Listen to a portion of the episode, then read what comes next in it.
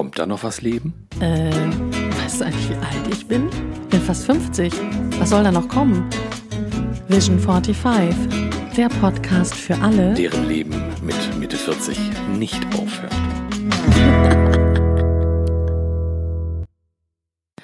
Hallo und herzlich willkommen zum Vision 45 Podcast mit Mr. Einfach mal machen, Markowitz. Und äh, der wunderbare Frau Selbstzweifel Kirstin Ludwig. Ja, Ex. Selbstzweifel. nee, obwohl stimmt, eigentlich sind die noch immer mal wieder da. Also der Erfinderin von Selbstzweifel, schau bei Wikipedia unter dem Begriff Selbstzweifel und du findest mein Foto. Das ist ja eine großartige Geschichte. Ja, stimmt zwar nicht, aber könnte da stehen. Hast du irgendwie mal eine, eine längere Zeit von dir behauptet, ne? Was? Dass du die Erfinderin des Selbstzweifels. Ja, das behaupte ich immer noch. Immer noch. Nur, dass ich, es gibt tatsächlich keinen Wikipedia-Eintrag von mir als Mutter aller Selbstzweifel oder so. Aber heute geht es darum, um das Thema Selbstzweifel. Und es gibt ja, wir haben ja hin und her überlegt. Und Markus hat so gesagt, ja, Selbstzweifel, nö, können wir drüber reden. Habe ich nicht, aber können wir trotzdem drüber reden. Ähm, und dann haben wir uns überlegt, wir machen, was ist denn der Gegenpart was ist ein gegensätzliches Verhalten zum Thema Selbstzweifel? Das ist das einfach mal machen, ne? Ja. Und dann haben wir gesagt, wir machen das jetzt mal so. Einmal haben wir also Mister, ich mach mal am Start und jetzt mal näher, nee, ich weiß nicht, ob ich das kann, ob ich gut genug bin und ich möchte lieber auch noch mal eine bis 500 Millionen Nächte darüber schlafen, bis ich perfekt bin und dann mache ich es vielleicht. Also was ja schon mal ziemlich cool war, dass wir es geschafft haben, innerhalb von kürzester Zeit zu sagen, wir machen diese Folge. Also grundsätzlich ist es ja auch nicht so, als könnte ich nicht machen. Ne? Ja. Das ist ja, also viele Dinge, die wir oder ich mache, gehen ja auch auf meine Initiative zurück.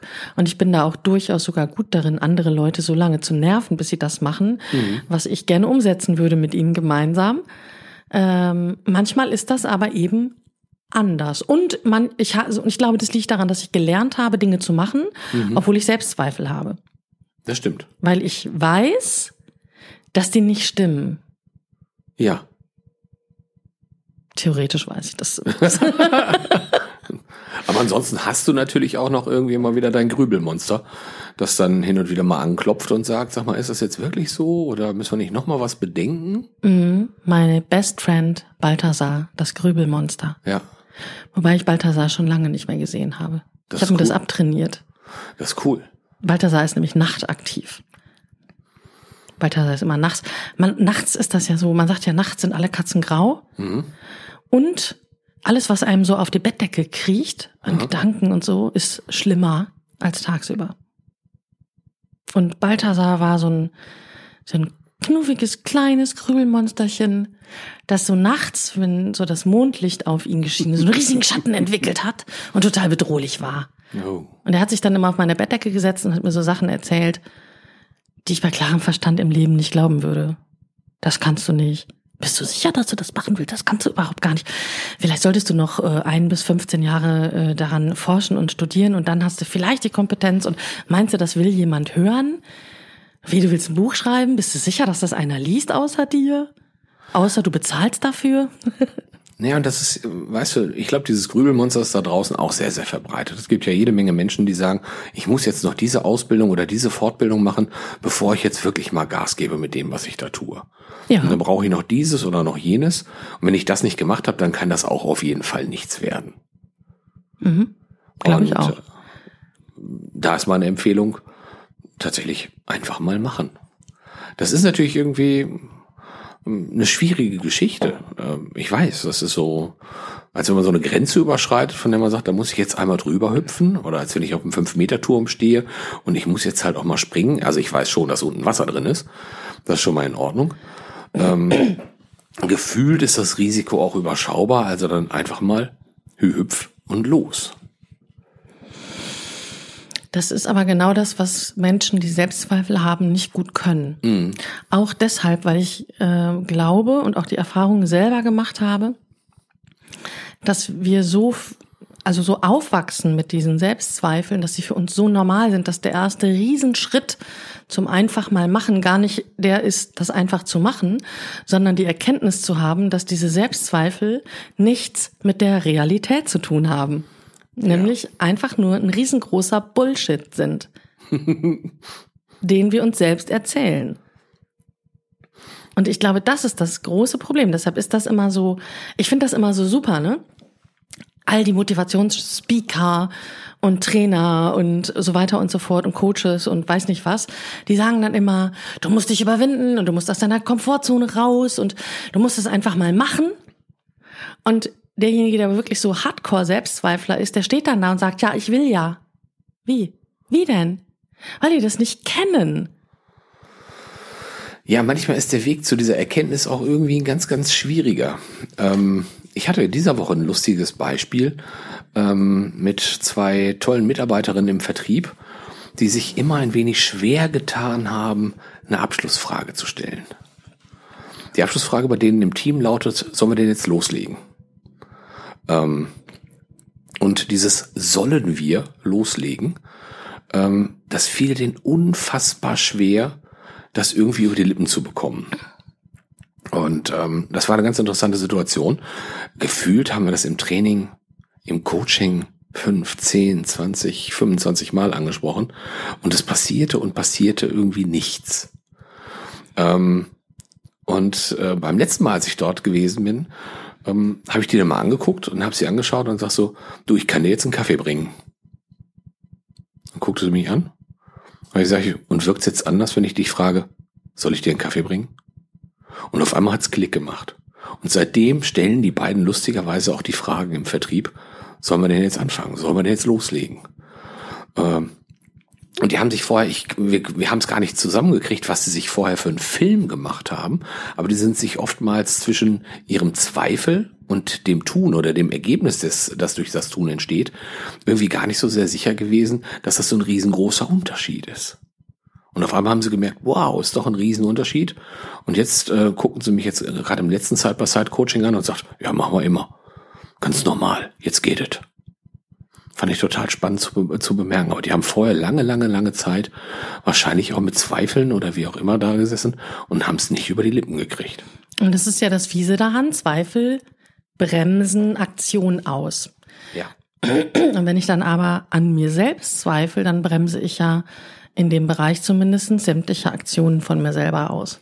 Und da brauche ich die Erkenntnis, dass Selbstzweifel, und ich unterschreibe die Aussage, Selbstzweifel stimmen nie. ja. Ich bin der festen Überzeugung, dass das so ist. Ähm, das heißt nicht, dass diese Fragen, die man sich stellt, um sich selbst zu reflektieren und auch kritisch zu reflektieren. Markus hat da mal den Begriff Kirstin Ludwig Fragen gestellt, nämlich was ist mein Anteil daran ähm, und was hätte ich besser machen können. Ähm, und das, das sind für mich keine Selbstzweifel, sondern Selbstzweifel sind für mich solche Sachen wie 15 Leute sagen dir, du sollst bitte, keine Ahnung, äh, mal überlegen, einen Solo-Part im Chor zu singen. Das hat einen Grund, dass die dir das sagen. ja. Und der Grund ist nicht, dass alle 15 Lügner sind und wollen, dass du dich auf der Bühne blamierst. Ganz sicher nicht. Genau. Ja. So, was passiert aber bei einem Selbstzweifler? Der sagt nicht, okay, ich probiere das mal aus, ob ich das kann, Nee, sondern der, die, der sagt? Ha toll, ich sag, aber ich weiß gar nicht, ob ich das kann. Boah, und was ist, wenn ich meinen Text vergesse? Oh nee, ich glaube, das kann ich nicht. Und dann lernt man wie wild den Text, bis der selbst mit fünf Litern Wodka nachts um vier noch sitzt. Ja, aber was ist, äh, wenn ich die Melodie vergesse, dann lernt man die Melodie wie doof, bis alles sitzt. Und dann, äh, ja, aber vielleicht finden die Leute meine Stimme nicht gut. Ja, dagegen kann man sich dann nicht vorbereiten. Man könnte vielleicht noch prophylaktisch 20 Stunden Gesangunterricht nehmen, Einzelunterricht 25. auch Ja. damit äh, die dreiminütige Solo-Einlage auch super funktioniert, dann ist das auch getan. Vielleicht mögen die mich nicht, dann gibt's neue Klamotten. Also es wird per perfektioniert. Selbstzweifel und Perfektionismus sind Geschwis Geschwister übrigens. Zwillinge. Mhm. Aber nicht eineig. und dann geht das immer so weiter und dann wird das vielleicht nochmal verschoben, weil die Zeit ist ja auch so kurz bis zum Konzert und dann ist es beim nächsten und dann ist es aber, dann hat man ja noch mehr Zeit, sich wild zu machen. Ja, wir haben dann aber wieder nicht genug geprobt. Hat er nicht genug geprobt oder äh, ach, das ganze Drama geht von vorne los und dann kriegt man vielleicht so ein Kratzen im Hals kurz vorher und dann kann man das ja auch irgendwie nicht und äh, so nimmt man sich die Chance immer wieder die Erfahrung zu machen, dass einfach machen funktioniert und sogar einfach mal unperfekt machen auch eine geile Sache ist. Ja, ist es. ähm, dass das durchaus eine Form von Anstrengung ist, das mag ich gar nicht von der Hand weisen. Dass das auch äh, sich nicht im ersten Augenblick ganz fabelhaft anfühlt. Auch völlig okay. Das darf auch ein bisschen unbequem sein. Wird dir dabei warm? ja. Hast du dabei Puls? Auch ja. Ähm, heißt aber trotzdem nicht, dass es schief gehen muss. Und da bin ich dann tatsächlich einer der Verfechter, der sagt, komm, auf geht's, los. Das ist doch noch mal eine spannende Frage an jemanden, der Selbstzweifel gar nicht kennt. Du hast gerade gesagt, wird einem dabei heiß, hat man dabei Puls? Ja. Hast du vor manchen Situationen, in die du dich gebracht hast, hast du davor Angst?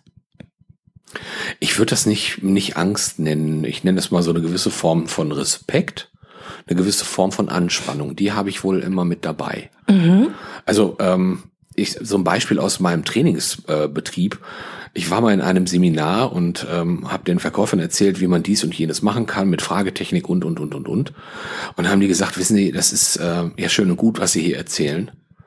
Und ähm, wir finden Sie auch wirklich nett, aber das funktioniert nicht, was Sie hier erzählen.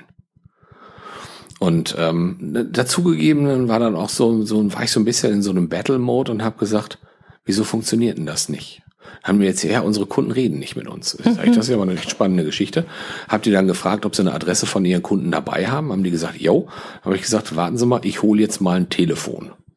Und das war tatsächlich ähm, eine absolut neue Situation in einem Seminar, dass ich mich in einem Thema ans Telefon setze, in einer Branche, in der ich mich nicht auskenne, um dann trotzdem ein Akquisegespräch am Telefon zu führen.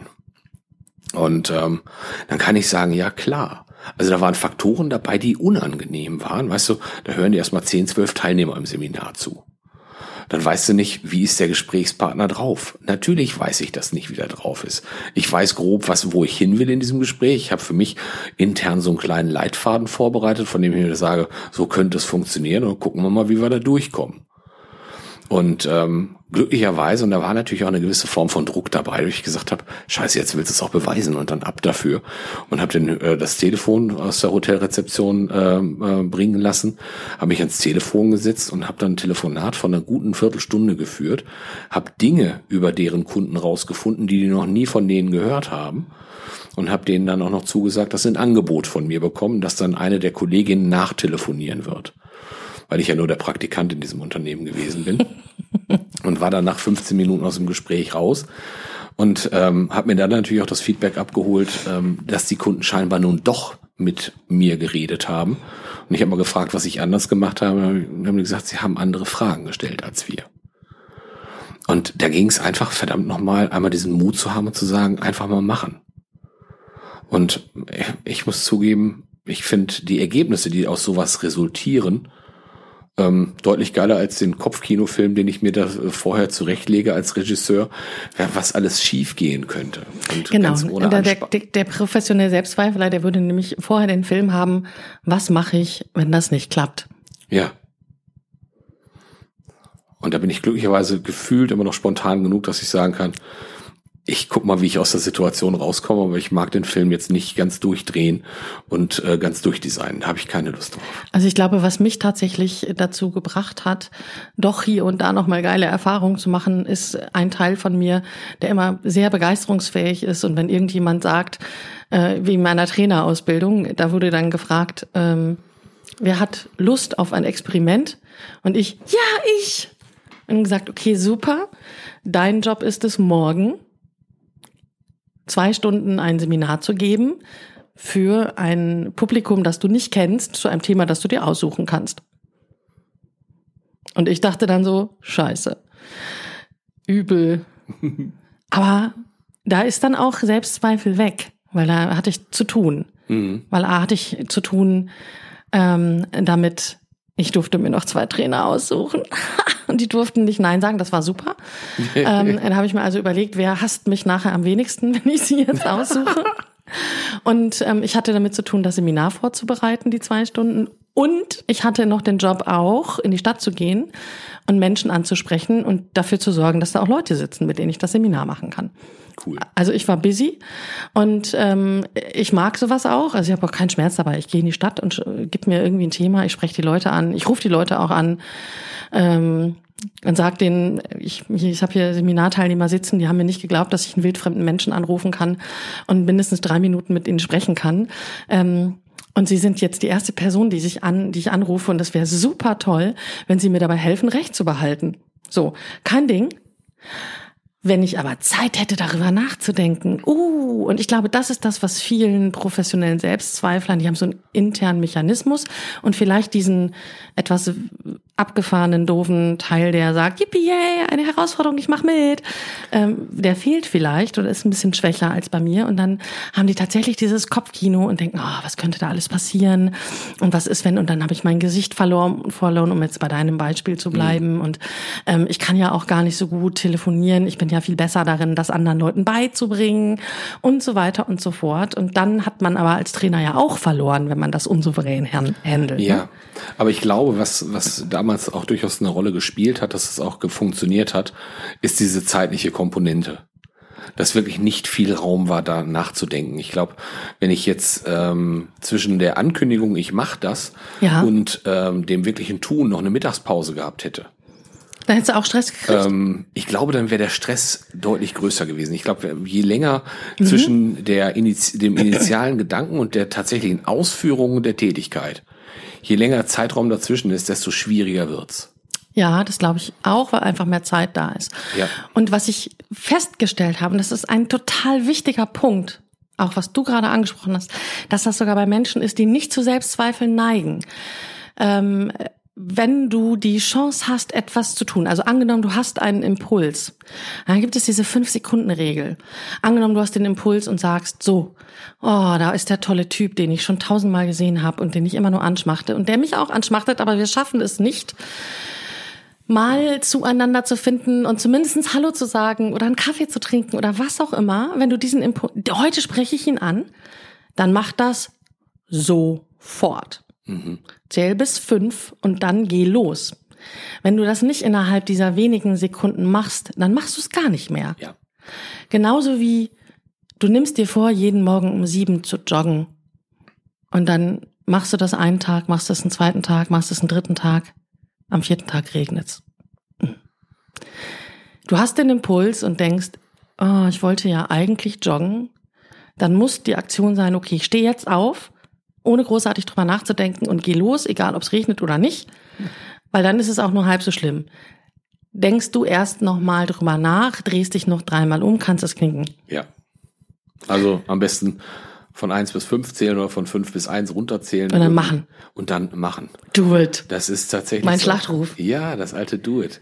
Ähm, und du kannst also selber den, den zeitlichen Druck kannst du dir also selber machen indem du runterzählst und sagst, jetzt geht's los.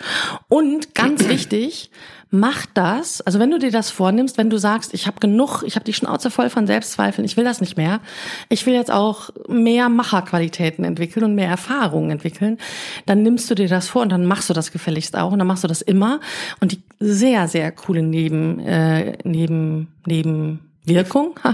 Die Wirkung oder der Nebeneffekt? Nebeneffekt, ja. Ich wollte die sehr coole Nebeneffekt sagen, aber das war ja doof. Okay. Die Nebenwirkung ist, dein Gehirn lernt das und lernt, wenn du den Impuls hast, dann gehst du irgendwann automatisch in den Modus des Machens und musst nicht noch runterzählen und sagen, okay, ich mache jetzt, sondern da ist es ganz, ganz automatisch so. Genau. Yes. Und willst, willst du wissen, Willst du wissen, wie ich, Markus, willst du wissen, wie ich Balthasar äh, aus meinen Träumen und aus meinem, von meiner Bettdecke entfernt habe? Du hast da doch eine wundervolle Übung, oder? Ja, die, ach, die kennst du, ne? Ich kenne die schon. Das ist die 32 Millionen Euro Übung. Die 32 Millionen Euro Übung. Mhm. Dass du dir so wundervoll sehr detailliert ausmalst, wie du 32 Millionen Euro auf den Kopf hauen könntest. Also konkret ist es so, dass ich mir ausmale, wie ich 32 Millionen Euro im Lotto gewinne. Wie du sie gewinnst? Ja, Nicht wie du sie ausgibst? nee, Ach so. hast du gepennt bei meinem Vortrag. Oh mein Gott. Ja, vielleicht hattest du ein bisschen Beschäftigung, weil du danach dran warst. Stimmt das überhaupt? Warst du danach? Egal. Also 32 Millionen Euro Übung ist immer, wenn du anfängst zu grübeln nachts. Kannst auch tagsüber machen, aber bei mir ist das halt nachts immer diese Grübelattacken. Dann brauchst du ja etwas, was du dagegen setzen willst. Und ich habe mir dann immer, erst habe ich mir innerlich ein Stoppschild vorgestellt und habe dann gesagt, Stopp! So, jetzt hier, hör auf. Aber das Blöde ist ja, dass so ein dämliches, äh, dass so ein Grübelmonster, so ein liebes, kleines, süßes Grübelmonster, macht dann ja einfach irgendwann wieder weiter. Und dann bist du dabei nur noch Stopp, Stopp, Stopp, Stopp, Stopp zu brüllen innerlich und dann kannst du nicht mehr schlafen. Das ist schlecht. Ähm, also machst du dieses Stoppsignal und dann fokussierst du mit deinen Gedanken etwas Positives. Und ich fand es sehr positiv, mir vorzustellen, wie ich 32 Millionen Euro im Lotto gewinne. Fantastischer Gedanke. Und ich habe mir dann wirklich vorgestellt, welche Zahlen würde ich tippen.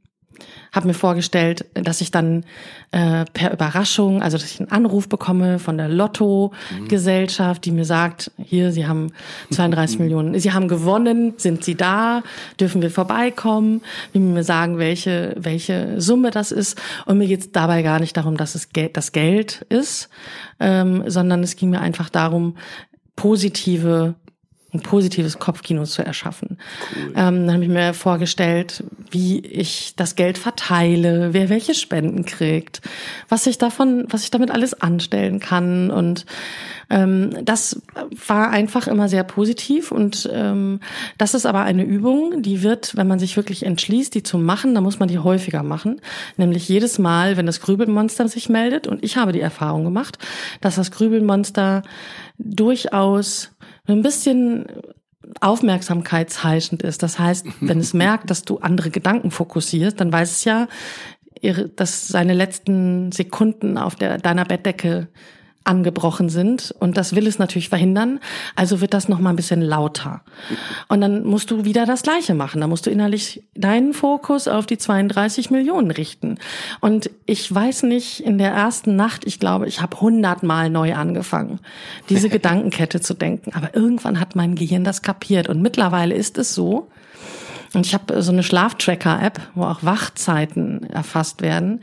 Ich bin nachts viel, viel kürzer wach als noch vor einem Jahr. Cool. Und mein, mein Grübelmonster ist, hat, ich weiß nicht, ich glaube, Balthasar mag mich nicht mehr, der ist woanders hingegangen. Hm. Ja. Du, wir haben uns ja für diese Folge auch noch was vorgenommen, ne? Echt? Ja. Was denn? Wir wollten mal kürzer werden als in der letzten Folge. Ja, wir sind bei 22,5. Ja, dann ist doch jetzt perfekt, oder? Meinst du, das ist ein guter Schlusspunkt jetzt? Ja, fantastisch. Okay, dann fünf, vier, drei, zwei, eins. Tschüss. Bis zum nächsten Mal.